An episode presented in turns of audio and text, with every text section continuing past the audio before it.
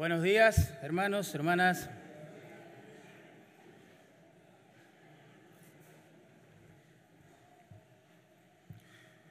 Solo los redimidos pueden cantar por la redención, ¿no? Solo los salvados por gracia se deleitan en un Dios salvador. Nuestra salvación es del Señor. Qué hermosa canción, precioso. Bueno, les invito a abrir sus Biblias, hermanos y hermanas, en la carta de Pablo a Filipenses, capítulo 1, versículos 9 al 11. Filipenses capítulo 1, versículos 9, 10 y 11.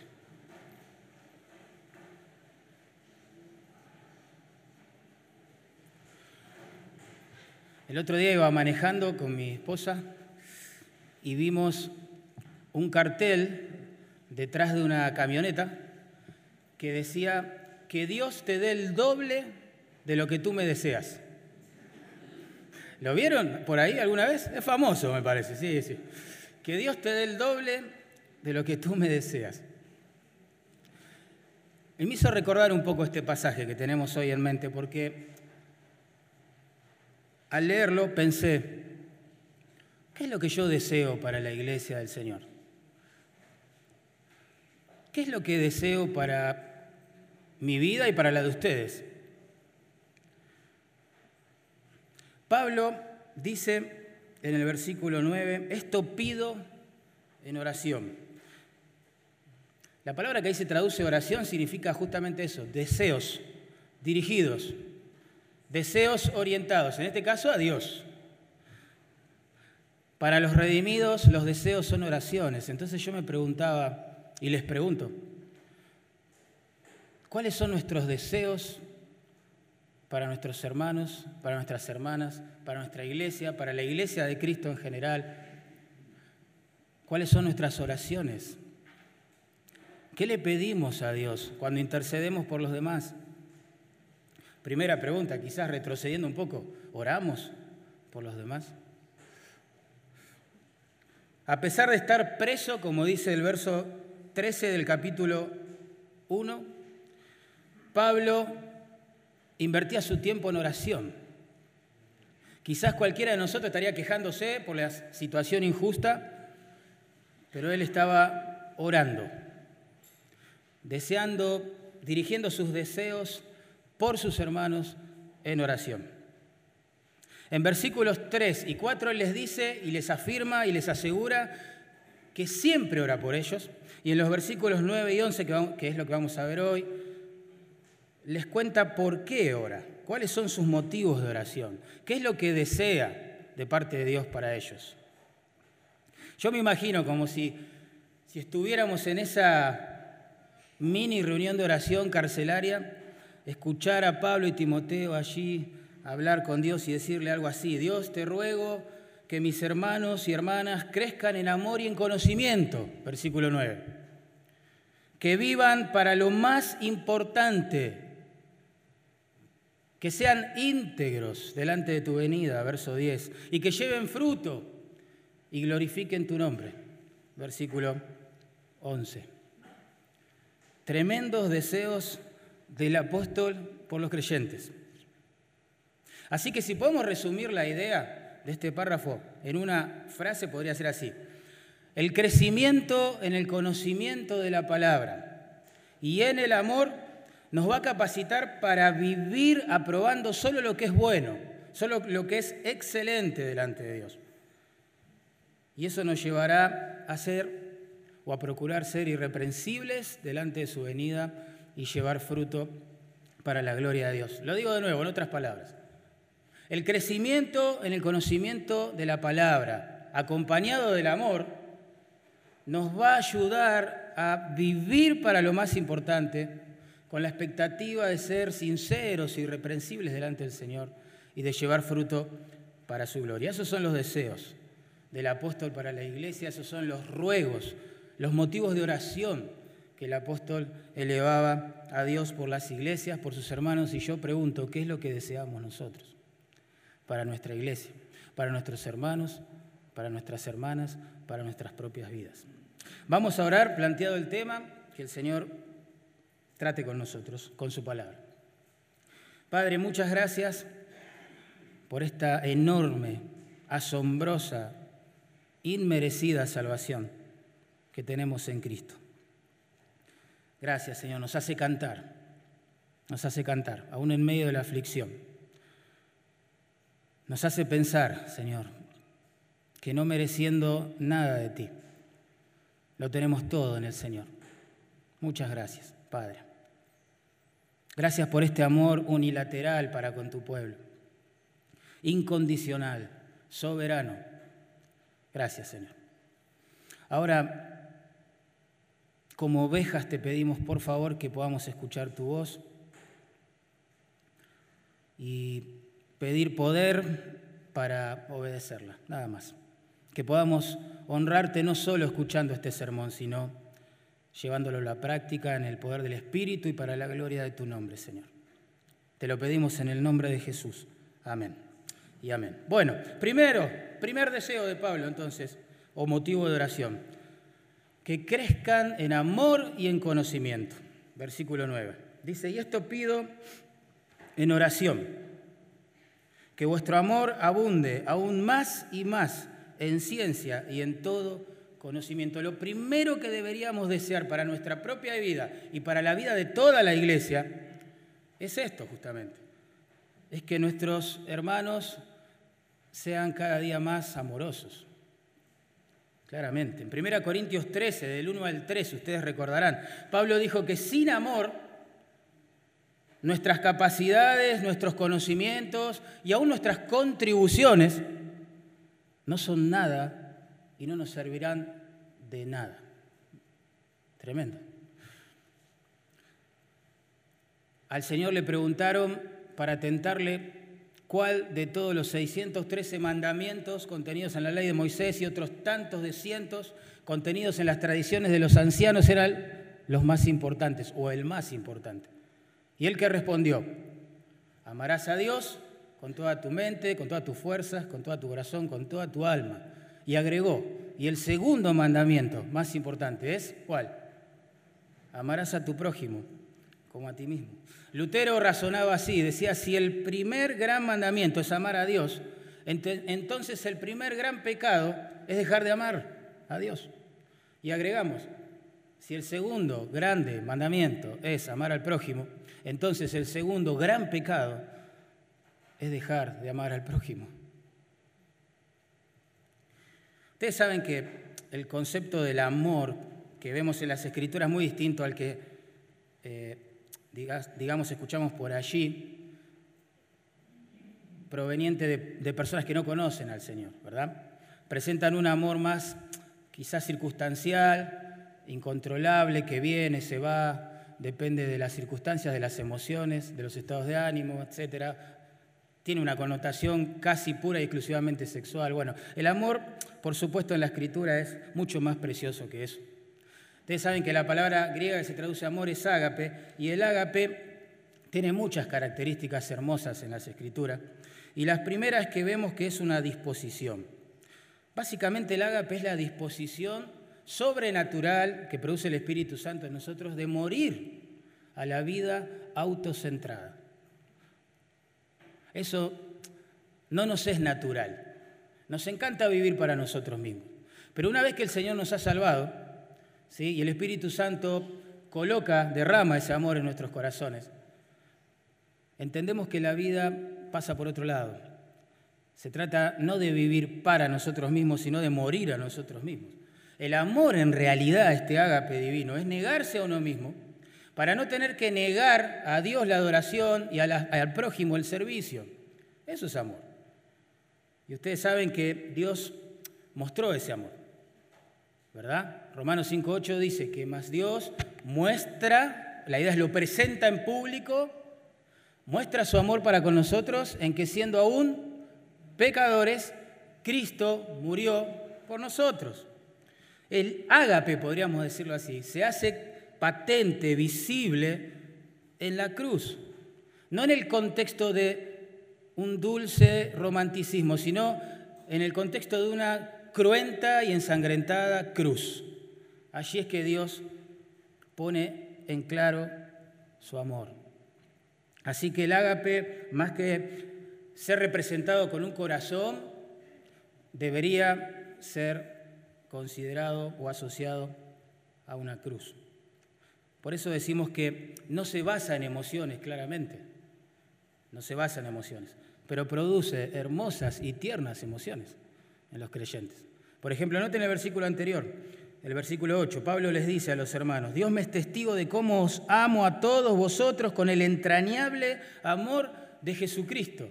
Ustedes saben que en aquella forma de pensar del primer siglo, la gente asociaba las emociones más intensas, más tiernas, más profundas quizás, con las entrañas.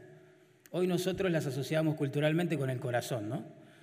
Lo que Pablo les está diciendo es, los amo con todo mi corazón. Ven, el ágape no depende ¿sí? de las emociones, pero produce y genera también a veces hermosas emociones. Así que resumiendo, el ágape es una disposición, es la, la, capacidad sobrenatural de decir no a la vida autocentrada y decir sí a un estilo de vida que sea cristocéntrico. ¿eh? Cristocéntrico. El ágape también vemos aquí es un don divino, es un don. No nacemos con ágape en el corazón, no lo heredamos, no está en nuestros genes tiene que ser derramado por Dios en nuestros corazones. Por eso Pablo lo pide en oración. Dice, esto pido en oración, que vuestro amor abunde más y más. Pablo en un sentido sabe, tienen claro que el crecimiento de la iglesia en amor depende en gran medida de la obra sobrenatural del Espíritu Santo en los corazones de los hermanos. Por eso lo pide en oración. Si ustedes me pedirían a mí, bueno, Mariano, pastor, Tenés que hacer crecer el amor de la iglesia. Y yo les diría que yo no puedo hacer eso. Claramente, y vos tampoco podés hacer eso. Puedo enseñar acerca del amor, puedo animar a la gente a crecer y abundar en amor, pero el amor es un don divino. Es fruto del Espíritu Santo, ustedes recordarán. Siempre me gusta representar el amor de Dios que comienza en Él y después se derrama a través de nosotros como una, una cadena con eslabones. Esto es importante entenderlo. El primer eslabón de la cadena del amor es Dios. Primera Juan 4.9 dice claramente, 4.8 perdón, dice claramente, Dios es amor. El amor se gesta en la Trinidad. Bien, y se presenta, se evidencia delante de todos los hombres de forma prioritaria en la cruz, como leíamos recién. Ese es el segundo eslabón la cruz. Dios muestra su amor para con nosotros, que siendo aún pecadores, Cristo murió por nosotros. El tercer eslabón en esta cadena es el don del Espíritu Santo. Romanos 5.5 dice claramente que cuando una persona cree, se arrepiente, el Espíritu Santo derrama el amor de Dios en el corazón ¿sí? de ese ser. Ese es el tercer eslabón. El primer eslabón, Dios. El segundo eslabón, la cruz. El tercer eslabón, el don del Espíritu para los que creen y se arrepienten. El cuarto eslabón es el fruto del Espíritu. En este caso, para los redimidos, que son obedientes a la palabra de Dios. ¿Bien? El fruto del Espíritu, dice Gálatas 5:22, es... ¿Qué es? Amor. Una de sus más grandes manifestaciones, ¿no? Es el amor. Y ahora sí, con este fruto del Espíritu reinando en nuestros corazones, es que podemos amar a Dios en primer lugar, en segundo lugar a los hermanos, en tercer lugar a los incrédulos y en cuarto lugar aún a nuestros enemigos, como se nos exige en las Escrituras. Uno a la luz de esta información puede decir, bueno, yo no tengo amor, yo no siento amor. Bueno, la respuesta es que Dios es amor. Y si andamos en comunión con este Dios precioso, amoroso, su espíritu nos va a capacitar para vivir en amor. ¿sí? El amor es un don divino. No es producto de la manufactura humana, ni de los reglamentos o estatutos que pueda tener una iglesia. Es un don divino. Es producto de la comunión con Cristo, fruto del Espíritu Santo. El ágape, en tercer lugar, es dinámico. Noten ahí, tiene la capacidad de crecer de abundar. ¿Qué dice allí el versículo? Y esto pido en oración, que vuestro amor abunde aún más y más en ciencia y en todo conocimiento. Más y más. Eso debería caracterizar las relaciones en las iglesias entre creyentes. Cada vez más, no cada vez menos. Cada vez más y más. Más amor y más y más. El ágape, como dice allí, parece que siempre encuentra nuevas este, y mayores posibilidades de expresarse.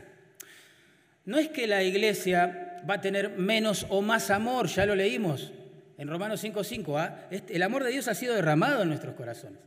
Lo que pasa es que por nuestro pecado muchas veces dejamos de expresar ese amor unos para con otros y para con Dios. La iglesia compuesta por redimidos del Señor no puede dejar perder el amor. Siempre va a estar allí. Lo que el pecado hace es que perdamos oportunidades, ¿sí? Para demostrarlo, para brindarnos.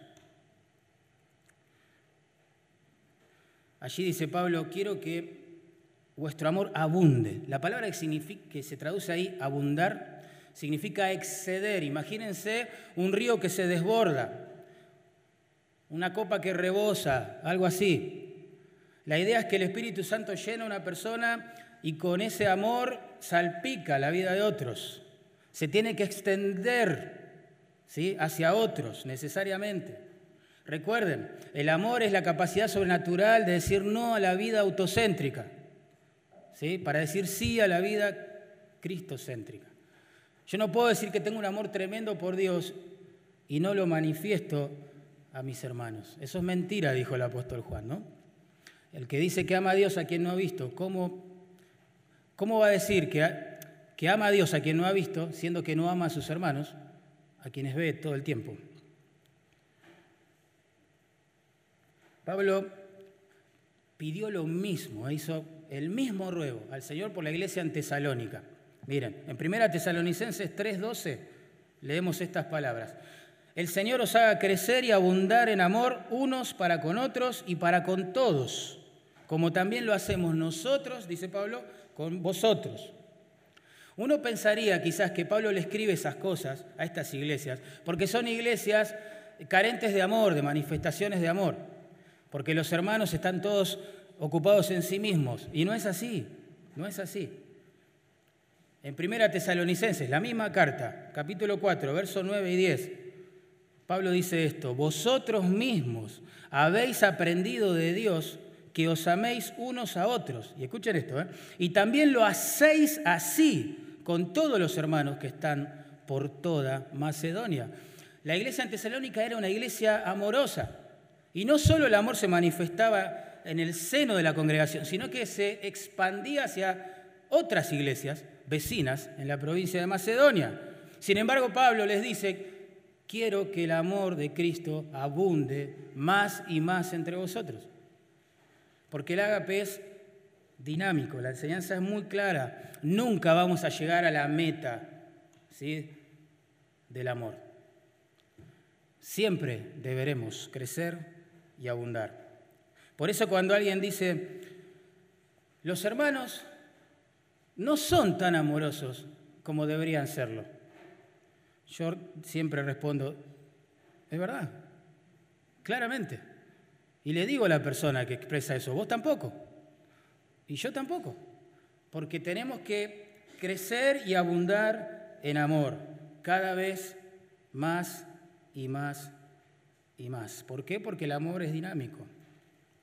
El amor también que viene de Dios es un amor que discierne. ¿Sí? Es un amor que está fusionado con sabiduría, con el conocimiento de Dios. Dice allí el versículo 9, y esto pido en oración, que vuestro amor abunde aún más y más en ciencia. Ahí está el, el key de la cuestión. En ciencia y en todo conocimiento. Así que el ágape el amor que viene de Dios es un amor que discierne. ¿eh? Y este dinamismo del ágape se pone en evidencia en el hecho de que puede y debe crecer en conocimiento. ¿sí? También, y en sabiduría. La palabra que se traduce ciencia ahí significa conocimiento pleno. Es intensiva la palabra. ¿eh? Habla de un conocimiento que ha crecido, que ha madurado, que está cavando hondo cada vez más. Conocimiento profundo. ¿eh? Es la palabra que describe aquella base teológica, doctrinal, bíblica, que es vital, que es necesaria para saber cómo manifestar amor a los demás. Hermanos, el conocimiento profundo, la teoría, la teología, no es mala palabra. La teología, la teoría, si querés, es el medio, ¿está bien? Y es verdad, la práctica es el fin del conocimiento. ¿Sí? Pero una depende de la otra, las dos cosas son importantes. Y esto es en todo ámbito de la vida. Es importante que un, no sé, un electricista quizás sea esforzado, sea trabajador, ¿no es verdad? Claro que sí. Pero también es crucial que tenga un cierto conocimiento acerca de cómo funciona la energía para que no se quede electrocutado y se muera en el living de tu casa. Las dos cosas son importantes. Queremos que el electricista que contratamos conoce del tema y también trabaja. ¿Sí? Bueno, así es crucial también que un creyente, que un siervo del Señor, una sierva del Señor, sean amorosos, claramente, serviciales, prácticos, dinámicos, sencillos, no vuelteros. Pero también es importante que ese siervo, esa sierva de Dios, conozca a su Dios, tenga un concepto bíblico de Dios, una teología, una doctrina correcta de Dios. Que sea un hombre que medita en las escrituras para saber cómo reflejar la gloria de Dios. Las dos cosas son importantes. Por eso Pablo agrega, que el amor de ustedes abunde en ciencia y en todo conocimiento. La palabra que se traduce conocimiento ahí describe la capacidad de discernir. Discernir. Discernir es separar, ¿verdad? lo correcto de lo incorrecto, lo edificante de lo trivial, lo profundo de lo superficial. Eso es el discernimiento. Es, discernir es separar, es juzgar en la mente, es tener la capacidad de separar las cosas. No todo es lo mismo, ¿verdad? ¿Y cuál es ese parámetro para distinguir, separar, definir, aclarar las cosas? Obviamente, el conocimiento de la palabra de Dios. La capacidad de distinguir en este sentido entre una cosa y otra está supeditada al conocimiento de Dios. Por ende y por contexto, el amor, el ágape, está fusionado ¿sí? al conocimiento de Dios, no separado. Por lo tanto, hacemos mal cuando pensamos que uno debe elegir entre ser un cristiano estudioso, reflexivo, o un cristiano amoroso, servicial y práctico. Eso es un error. Nosotros decimos, el hermano fulano es práctico, me encanta. Eso dicen los que tienen una pasión por ser prácticos. Y los otros admiran a los estudiosos, a los reflexivos, a los que nos instruyen, a los que meditan en Dios. Y decimos, me encanta ese hermano. Pero los hermanos a veces parece que arman bando alrededor de estas dos cosas, ¿no? Están los estudiosos y los amorosos, y no es así. No es así. Eso marca que hay inmadurez en nosotros en todo caso. Porque el verdadero conocimiento de Dios, hermano, produce obediencia, temor a Dios. Y el fruto que vamos a tener de eso, entre otras cosas, es este amor, ágape de Dios. Conocer a Dios es la mejor forma de amarlo, decían los reformadores. Precioso. Y si amamos a Dios, vamos a ser impulsados sí o sí por su Espíritu, amar a las personas en su nombre tener compasión por los perdidos. No hay que elegir entre una cosa y otra. Por eso cualquier tipo de amor, comillas, ¿eh? comillas, que no se base ni crezca en las normas de las escrituras, no es el ágape de Dios, porque el ágape que viene de Dios se nutre de las escrituras. ¿sí? Ahora es cierto que sin madurez espiritual en Cristo, la verdad conocimiento, se torna en una ortodoxia fría, muerta, impersonal. Es horrible y común ver eso. También es cierto que sin madurez en Cristo el amor se vuelve en una sensiblería vana y casi digo yo una excusa para pecar en las, en las congregaciones. Voy a poner ejemplos de esto, que, de esto último que menciono. Imagínense, yo quiero ser un ministro amoroso. Entonces viene un joven y me dice, pastor, me enamoré. Es joven, es linda, tiene todo a su favor, pero no es creyente. Oh, no es creyente. Bueno, yo no puedo, en nombre del amor, en nombre de la gracia, en nombre de la misericordia, felicitarlo por eso, hermanos y hermanas. Yo tengo que decirle la verdad, yo tengo que decirle que la Biblia dice que eso yugo desigual, que ha metido la cabeza en un yugo donde había otra cabeza que piensa totalmente distinto a él, que van a tomar distintas direcciones en la vida y por ende se van a lastimar mutuamente. No solo que el incrédulo va a dañar la fe, el crecimiento espiritual del cristiano, sino que el cristiano va a lastimar al incrédulo. Claro, yo le digo eso a este joven y se va a ir pensando, este pastor no tiene amor, le falta misericordia, no tiene gracia. Mm, ¿Ven? No es así, no es así. Realmente el amor corre riesgos y se goza de la verdad, dijo Pablo, claramente en 1 Corintios 13. ¿sí? El amor está atado a la verdad de Dios. Otro ejemplo. Viene un hermano y me dice, pastor, fulano me, me ofendió. Mire lo que me dijo, o mire lo que me hizo, o lo que no dijo y no hizo, y me lastimó, no sé.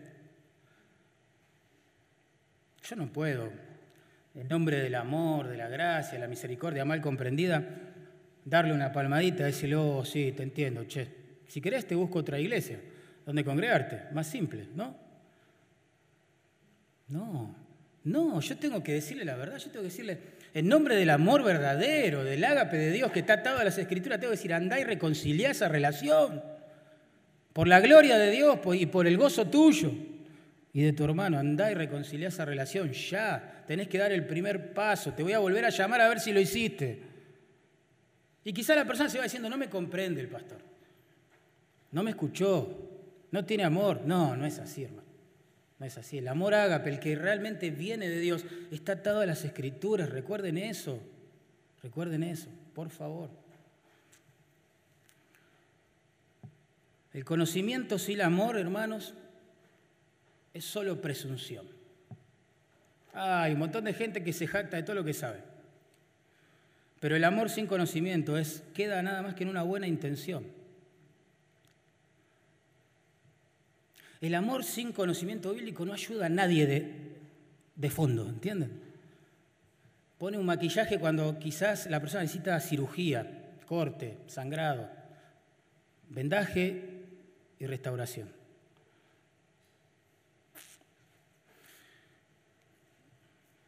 Es más, somos incorregibles, digo a veces. Tenemos una naturaleza caída. Yo he escuchado gente que ha dividido su iglesia en nombre del amor. ¿Escuchaste eso? Vuelvo a repetirlo porque parece una locura, ¿no? Pero gente con un espíritu divisor tremendo, usando la bandera del amor como causa. Es increíble. Y vos decís, ¿cómo funciona eso? Bueno, es muy fácil.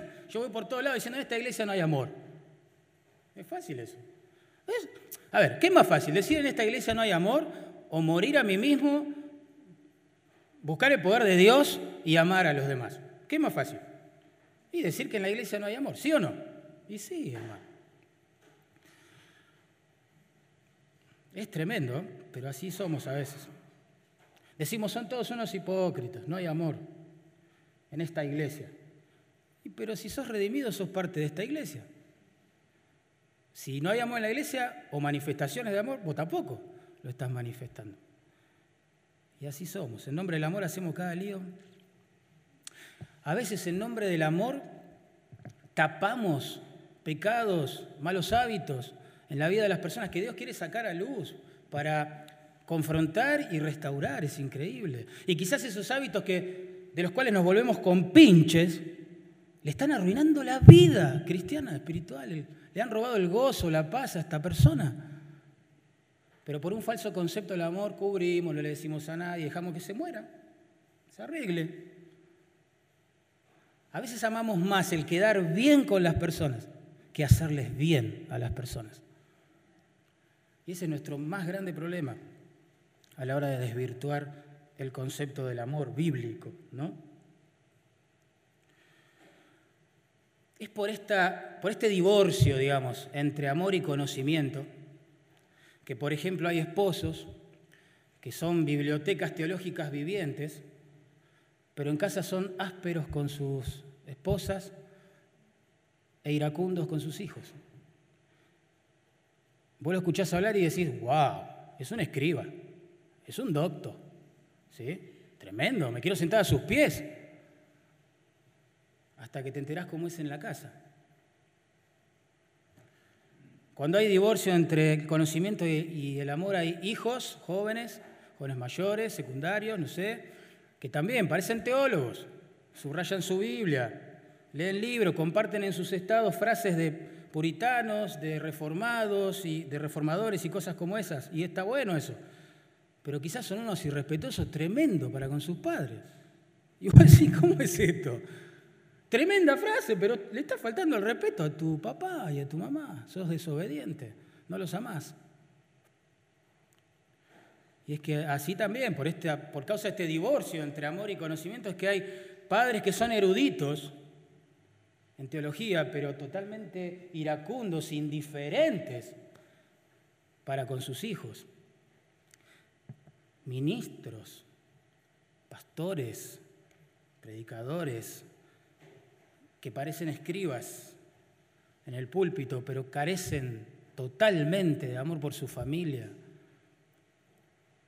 totalmente de amor por sus hermanos y de compasión por los perdidos. Tremendo, tremendo. Es una tragedia espiritual eso. Cuando divorciamos lo que Dios ha unido lo que Dios ha unido no lo separa el hombre, ¿no? En un contexto de matrimonio, bueno, acá hay un matrimonio perfecto. Conocimiento profundo de Dios y amor práctico por las personas. Pablo dice, yo deseo que los hermanos y las hermanas vivan de esta manera. Y si lo desea para los demás es porque es su más grande meta para sí mismo y espero que así nos presentemos delante de Dios a la hora de orar por los hermanos. El equilibrio entre verdad y amor es quizá la necesidad más grande en las iglesias. Porque cuando los hermanos somos bíblicos en la manera de pensar y muy amorosos en la manera de proceder, mostramos a Cristo. Porque la Biblia dice que siguiendo la verdad en amor crezcamos en todo, ¿se acuerdan? En aquel que es la cabeza de esta iglesia y de todas, Cristo. Cristo. Cuando somos bíblicos en la forma de pensar, veraces en la manera de hablar y muy amorosos en la forma de tratar, nos parecemos a Cristo. Y miren qué lindo cómo funciona esto, ¿no? Porque la verdad, por ejemplo, va a servir para confrontar a alguien que ha ofendido. Pero el amor va a servir para restaurar la relación con esa persona. La verdad nos va a dar sabiduría para discernir la sana doctrina de la doctrina confusa y hasta de la doctrina perversa. Pero el amor nos va a servir para guiar a la verdad al que está confundido por esas doctrinas.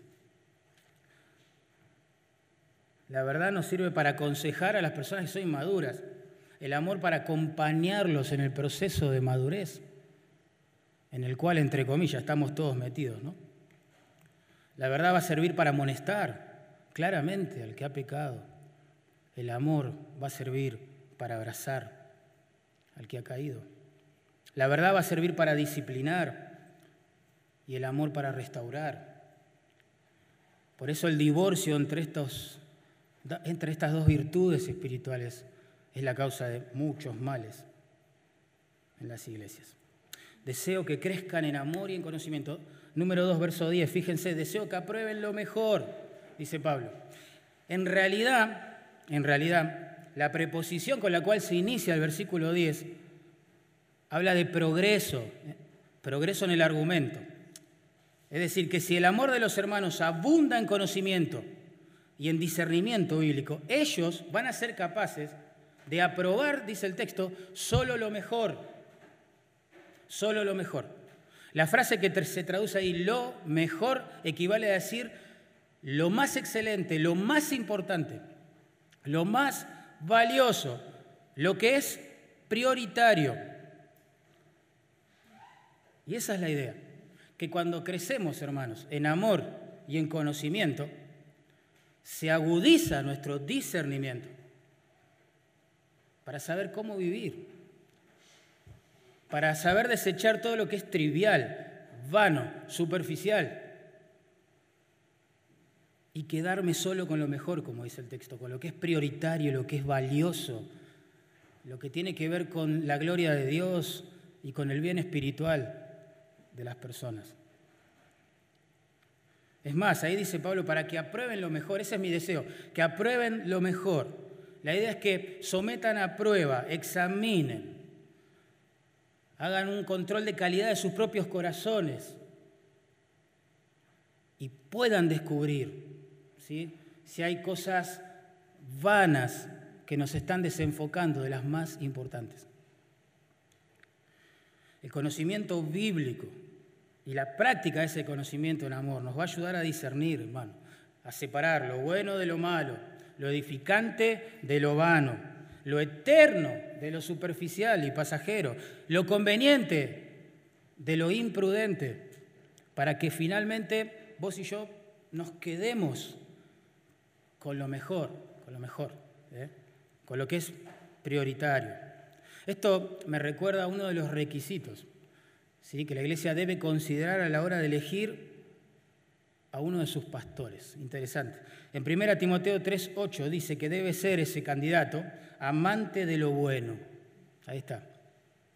Amante de lo prioritario, de lo excelente, de lo mejor desde un punto de vista claramente bíblico y espiritual. Esto implica que este candidato debe tener un fuerte apego solo por las cosas que son excelentes, desde el punto de vista bíblico. El pastor debería ser una persona que ama todo lo que es piadoso, todo lo que es edificante. Él discierne y se queda con la música que realmente alimenta su alma, con los libros que edifican su vida espiritual y le aporta herramientas para edificar a otros. Se queda solo con las buenas amistades que lo desafían a vivir en santidad y a glorificar a Dios. Participa solamente de buenas conversaciones, se asocia solamente con buenos ministerios, persigue solamente buenas causas, desarrolla solamente buenos hábitos. Y esa es la idea que está oculta detrás de esta expresión de deseo de Pablo. Que los hermanos y las hermanas distingan entre, estas cosas y se queden con lo que es eterno, con lo que vale más, con lo que un ladrón no puede robar, ni el orín puede corromper. Que se queden en el reino, ¿eh? persiguiendo la justicia del reino, los tesoros del reino, esperando la recompensa que viene de mano del Señor. Dicen que cuando John Wesley se fue a Oxford a estudiar, su piadosísima madre, Susana, le escribió una carta muy breve que decía lo siguiente, escuchen esto, esta es una madre comprometida con lo mejor en la vida de sus hijos. Dice así, cualquier cosa que debilite tu razón, que menoscabe la delicadeza de tu conciencia, que opaque tu sensibilidad a Dios, que quite el deleite por las cosas espirituales o que eleve la supremacía del cuerpo por sobre tu alma. Querido hijo mío, evítala. Ahí está. Una madre comprometida con lo mejor. Hijo, evita todo lo que es superficial, irrelevante, que quite tu deleite en Dios, tu pasión por las escrituras. Y de eso se trata acá. ¿eh? Ustedes saben que uno de los mayores problemas que vos y yo tenemos es que siempre dejamos, o frecuentemente, no siempre, dejamos que lo urgente termine desplazando lo mejor, lo que es importante, lo que es prioritario según la Biblia. Hay cosas que son prioritarias para vos y para mí. Y se trata de nuestra relación con Dios y del cultivo, el cuidado de nuestra propia alma, hermano y hermana. Eso es prioritario, absolutamente prioritario. Mi comunión con Dios, el cultivo espiritual de mi alma. Hay cosas que son importantes también, ya en un escalón descendente quizás a este, que es mis relaciones con mi esposa, con mis hijos, con los hermanos, etc. Pero hay cosas en un escalón mucho más abajo que son urgentes, urgentes, que tienen que ver con las demandas, las demandas laborales, las demandas académicas si estás estudiando en la facultad, las demandas ministeriales si sos un obrero, obrera, no sé, a tiempo completo. ¿Y qué hacemos generalmente? Dejamos que las demandas las urgencias desplacen lo que es importante la relación con nuestros hijos y cónyuges y aún más la relación, la comunión espiritual con nuestro Dios y el cultivo de nuestra alma. Claro, eso funciona por un tiempo, hasta que la presión de la vida, la circunstancia y la mano amorosa y disciplinadora a la vez de Dios permite que todo se venga abajo. Ahí no hay fuerzas para resistir, ideas, consejos para aplicar, porque hemos descuidado nuestra alma. Pablo dice, ay, que no le pase eso a mis hermanos y a mis hermanas, que ellos crezcan en el conocimiento, en el amor, y para que sepan discernir qué es lo mejor y vivan de esa manera. Noten verso 10, la segunda parte. Esto tiene un propósito, ahora sí, a fin de o con el propósito de que sean sinceros e irreprensibles. La idea es hoy, para el día de Cristo, mañana, cuando Él venga, cuando estemos en su presencia. Esa es la idea. El propósito de vivir de esta manera, hermanos, creciendo en el amor, en el conocimiento, en la capacidad de discernir y quedarnos con lo que es relevante, nada más en la vida, desde el punto de vista de Dios, es este, que podamos vivir una vida cristiana sincera,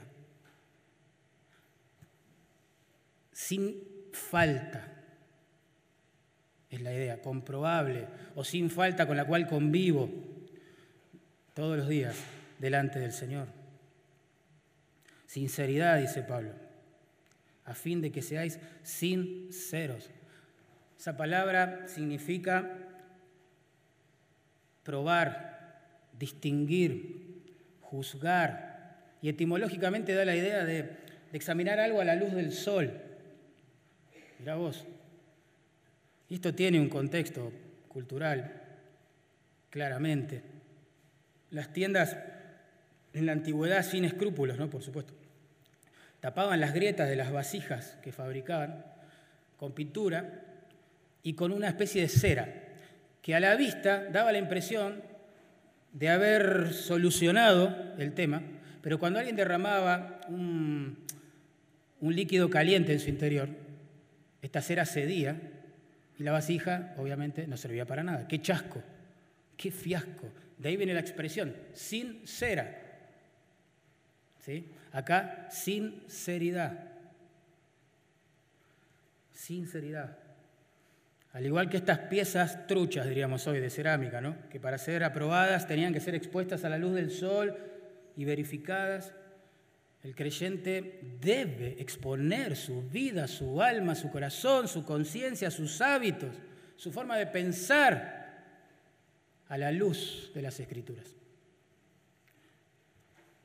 Para comprobar si realmente somos lo que decimos ser o lo que otros piensan que somos y lo que es peor, y acá viene el asunto con este texto, si somos sinceros, pero delante de quién, dice el texto, del Señor, del Señor. Después Pablo dice, quiero que sean sinceros. ¿Qué es lo opuesto a esto? Bueno, es la actitud de tener una doble vida, una doble fachada, ¿verdad? Somos una cosa en la iglesia y otra muy distinta en casa o en el trabajo o en la facultad o en el vecindario. Y a veces jugamos con los testigos ocasionales que no nos descubran. Eso no es tan complicado de hacer. Pero el punto acá es que un día va a venir el Señor y ahí se va a caer toda fachada, todo ese cartón pintado, toda esa escenografía vana se va a venir abajo. Entonces Pablo dice, ruego a Dios que mis hermanos, que mis hermanas crezcan en amor, conocimiento, para que puedan discernir qué es importante realmente en la vida y vivir de acuerdo a eso, mientras esperan que el Señor venga y lo hagan con toda sinceridad, sin hipocresía, sin duplicidad, sin doble discurso, que sean sinceros, que no tapen nada. No hay nada que perder, hermano. Nada que demostrar. Y agrega Pablo, y que sean irreprensibles, que sean irreprensibles también. La palabra que se traduce irreprensible significa sin ofensa, sin caída, sin tropiezo. No habla de perfección, ¿sí? porque nadie podría cumplir este requisito, obviamente, ni vos ni yo. ¿sí? Pero habla justamente de no permanecer caídos, de no permanecer, este, digamos, derribados, con la piedra de pecado en la cual hemos tropezado. Una persona irreprensible no es alguien que nunca peca. En ese sentido, solo Jesús es irreprensible. En este sentido de la palabra, una persona irreprensible es la que trata a la forma bíblica y con suma rapidez con su pecado. Es decir, que vive arrepintiéndose, confesando, pidiendo gracia para apartarse.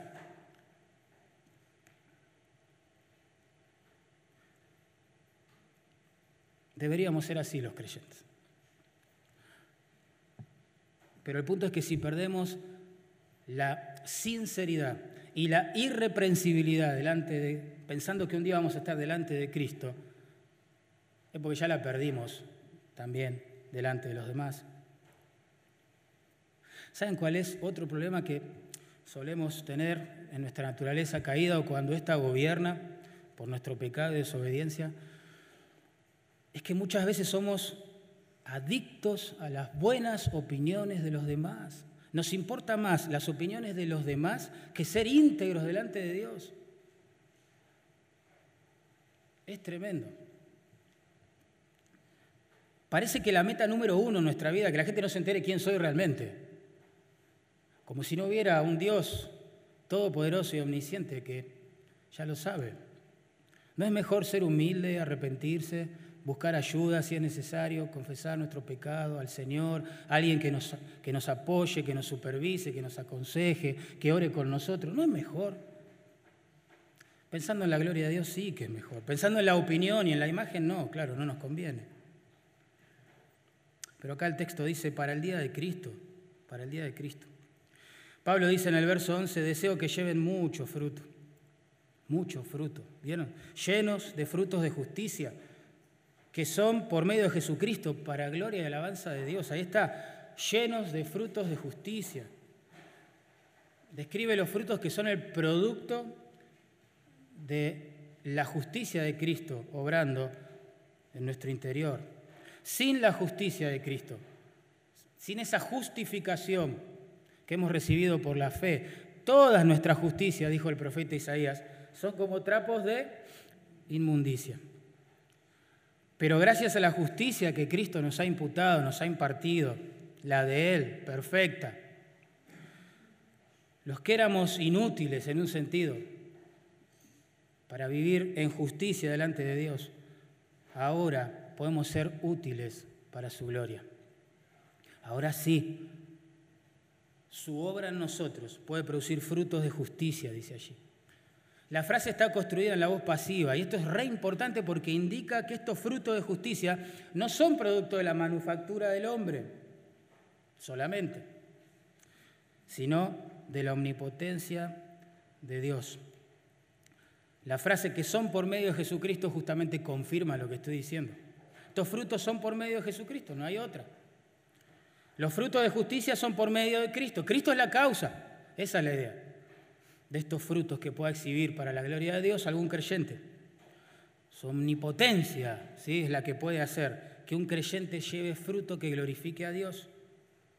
Muchas veces, este es otro problema que tenemos, tratamos de producir resultados. espirituales, ministeriales, mediante nuestros esfuerzos, nuestras estrategias, nuestras ideas, nuestros recursos, en vez de priorizar la comunión con Cristo, la obediencia a su palabra, que es lo que realmente produce estos frutos. En Juan capítulo 15, verso 4, Jesús resumió esto que acabo de decir con estas hermosas palabras. Él dijo, yo soy la vid, vosotros los pámpanos o las ramas. El que permanece en mí y yo en él, este, dice, ese pronombre es enfático, este, la idea es solo este, lleva mucho fruto. Porque separados de mí, nada podéis hacer. Para llevar fruto hay que permanecer en Cristo. Por el contexto ahora es largo de explicar, pero se trata de eso, de ser obediente a su palabra, de guardar sus mandamientos. Imaginen, y me arrepiento de no haberlo hecho, hoy, hoy a la mañana me levanté pensando, le voy a pedir a la familia Stenke, que tiene una, una vida hermosa en su casa, que me traiga una rama, que la corte y me la traiga acá. Se las quería mostrar. Imagínense que yo la tuviese acá ahora en mis manos y se las muestro. Y digo, bueno, esto es un sarmiento, es la rama, digamos, de una vid. Bueno, yo quiero que dé fruto. Entonces, ¿qué hago? No sé, le animo, dale, ánimo, vos podés. No, así no funciona. No. Bueno, empiezo a pensar en alguna estrategia. No sé, ¿qué podemos hacer en la iglesia para que esta rama dé fruto? Y uno va a consultar a los expertos y cosas como esas. Y no va a dar fruto, porque así no funciona. ¿Qué tengo que hacer para que dé fruto?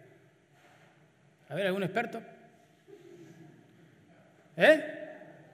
Claro, obvio, tiene que estar, hay que plantarla, tiene que estar conectada a la vid, que es la que da vida y que es la que produce el fruto, ¿verdad? Eso es lo que Jesús nos explicó en Juan capítulo 15. Y uno dice, eh, tan obvio es. Y sí, y sí. Y sin embargo no entendemos la lección muchas veces.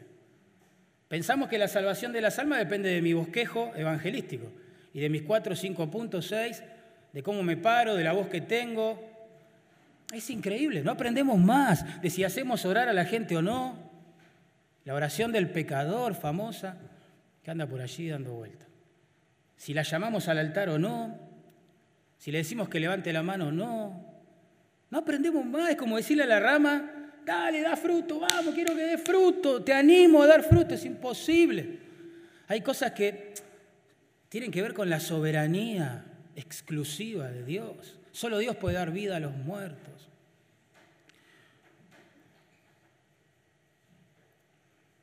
A veces hacemos lo mismo en cuanto a nuestra santificación, que es un fruto también, es el fruto del Espíritu, ¿verdad? Hacemos lo mismo. Queremos guardar reglas, nos imponemos un montón de de cosas, de elementos legalistas, pensando que si los cumplimos, nuestra santificación va a ser automática y se va a producir. Y no entendemos, es lo mismo, estamos haciendo lo mismo. La santificación también es producto de la obra del Espíritu Santo en nosotros. Depende de la comunión con el Señor, de la obediencia a su palabra. Y así es todo, así es todo. Vamos a terminar pensando en el último deseo de Pablo, verso 11. Él dice, yo deseo que glorifiquen y alaben a Dios. Acá se cierra el círculo, ¿no? Del argumento. Comenzó animándonos Pablo a través de sus deseos y motivos de oración que eleva a Dios por los creyentes, a cultivar nuestra alma, a asegurarnos de que estamos creciendo en el conocimiento y en amor. Después nos dijo que si hacemos eso vamos a ser capacitados por Dios para discernir cómo vivir. Y nuestro anhelo más grande va a ser ser sinceros e irreprensibles cuando nos tengamos que presentar delante de Él. Y acá se agrega, y vamos a llevar fruto, ¿verdad? Que va a glorificar a Dios. Todo empieza, miren qué importante, ¿eh? todo empieza con el cultivo de nuestra alma y termina en la gloria de Dios. Increíble. A veces queremos invertir el orden de los factores y sí altera se altera el producto, claramente, claramente. Jesús dijo, en esto es glorificado mi Padre, en que llevéis mucho fruto y seáis así mis discípulos. Juan 15, 8. Fruto que glorifica a Dios, esa es la idea. La palabra gloria, o que se traduce gloria, describe el peso, la importancia de una excelente reputación. La gloria de Dios es la fama que Él tiene, de ser soberano, santo, omnipotente, glorioso, majestuoso, trascendente, inmanente, misericordioso, etc. Todo eso lo juntamos, lo damos a conocer y estamos glorificando a Dios. La palabra se traduce alabanza, significa elogio, aprobación pública. Alabar es reconocer, es elogiar, en este caso, la, la persona y las obras majestuosas de Dios. Entonces tenemos que asegurarnos que los frutos que estamos dando cumplen estos objetivos, de que la iglesia se maraville con Dios, elogie a Dios y no a los siervos. Dios hace al creyente fructífero para su propia gloria y alabanza. ¿Se dieron cuenta? Y esto le da sentido y vida a todo lo que hacemos en la iglesia y fuera de la iglesia. Por ejemplo, ¿para qué crecer en el conocimiento de las escrituras? ¿Para qué crecer en amor? Bueno, para que más personas alaben a Dios, glorifiquen a Dios. ¿Para qué consolar al que sufre? No sé, restaurar al caído, dar al necesitado, amar al enemigo, visitar al enfermo, amonestar al descarriado, perdonar al que ha ofendido, etcétera, para que más personas elogien a nuestro Dios. ¿Por qué vivir para las cosas eternas, las más valiosas? ¿Por qué quedarse con lo mejor, desechar lo superficial, lo vano, lo importante, lo trivial, lo pasajero? Para que más personas puedan elogiar y glorificar a Dios. ¿Por qué cultivar el alma? ¿Por qué llevar, por qué procurar ser sinceros delante del Señor, irreprensibles? ¿Por qué tratar con nuestro pecado con rapidez? ¿Por qué humillarnos? ¿Por qué confesar? ¿Por qué arrepentirnos? Para que más personas puedan elogiar a Dios, puedan glorificar a Dios. ¿Para qué desear fruto, fruto en nuestros ministerios? Para que más personas glorifiquen a Dios. ¿Cuál es la gran diferencia entre este fruto de justicia que produce Dios y la actividad religiosa que producimos nosotros en la iglesia? Es que una lleva toda la gloria, los elogios, las alabanzas, a Dios y la otra lleva toda la gloria, los elogios y los aplausos a los hombres. Muchas veces admiramos más al siervo receptor de estos frutos que al Señor soberano que es dador de estos frutos. El propósito de estos frutos es la gloria y la alabanza de nuestro Dios. Saben, un día estaba encerrado en mi cuarto como siempre, con los libros, con el software bíblico, ahí abierto, investigando, haciendo exégesis de un pasaje, ocupado en los asuntos de Dios. De golpe mi hijo menor, que era re chiquito en ese tiempo, e inquieto, abre la puerta a lo bestia. Pega un portazo en realidad. Papá, papá, me venía a contar algo. Estaba re entusiasmado. Pero me interrumpió mis labores sagradas. Oh. Y me enojé, me reenojé. Dije, no seas educado. papá está trabajando. Vuelve afuera y, y golpea la puerta. No vino más, se fue llorando. ¿Y saben qué hice yo? Como hombre humilde y amoroso, ¿no? Seguí haciendo exégesis. Increíble. Hasta que el Señor claramente habló a mi conciencia, me dijo, discúlpame, ¿delante de quién te pensás que estás? La palabra de quién te pensás que estás estudiando. ¿Y para qué la estás estudiando? Dios me humilló. Fue una experiencia de esas que te noquean, que te destruyen, pero para después edificarte otra vez, que te humillan para después poder usarte que te lastiman para poder sanarte. Así es Dios. Me humilló. Y desde ese día siempre evalúo esto. Y lo escribí y lo tengo en mi memoria. Si el conocimiento de Dios, el conocimiento teológico, no me lleva a amar más a Dios, a servir mejor a mis hermanos y a tener más compasión por los perdidos, es porque tengo un problema en mi corazón. Gravísimo problema en mi corazón. Se ha producido en mi mundo interior este divorcio horrendo entre el amor y el conocimiento. Y créanme, nos pasa. Nos pasa.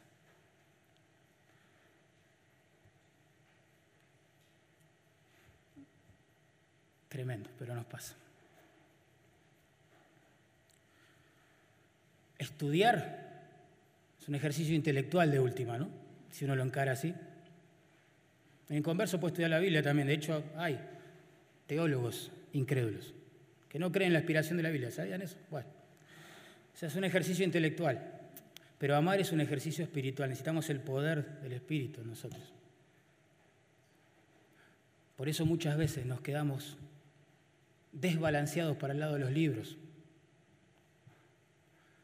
Porque es mucho más fácil sentarse y leer y después alardear de lo que hemos aprendido que humillarnos, pedir que el Señor nos dé de su poder, del poder de su Espíritu, para morir a la vida autocentrada que nos caracteriza. Morir a eso, tomar la cruz, seguir al Señor sirviendo en amor a las personas, en su nombre. ¿Recuerdan que hoy hablé de la cadena del amor?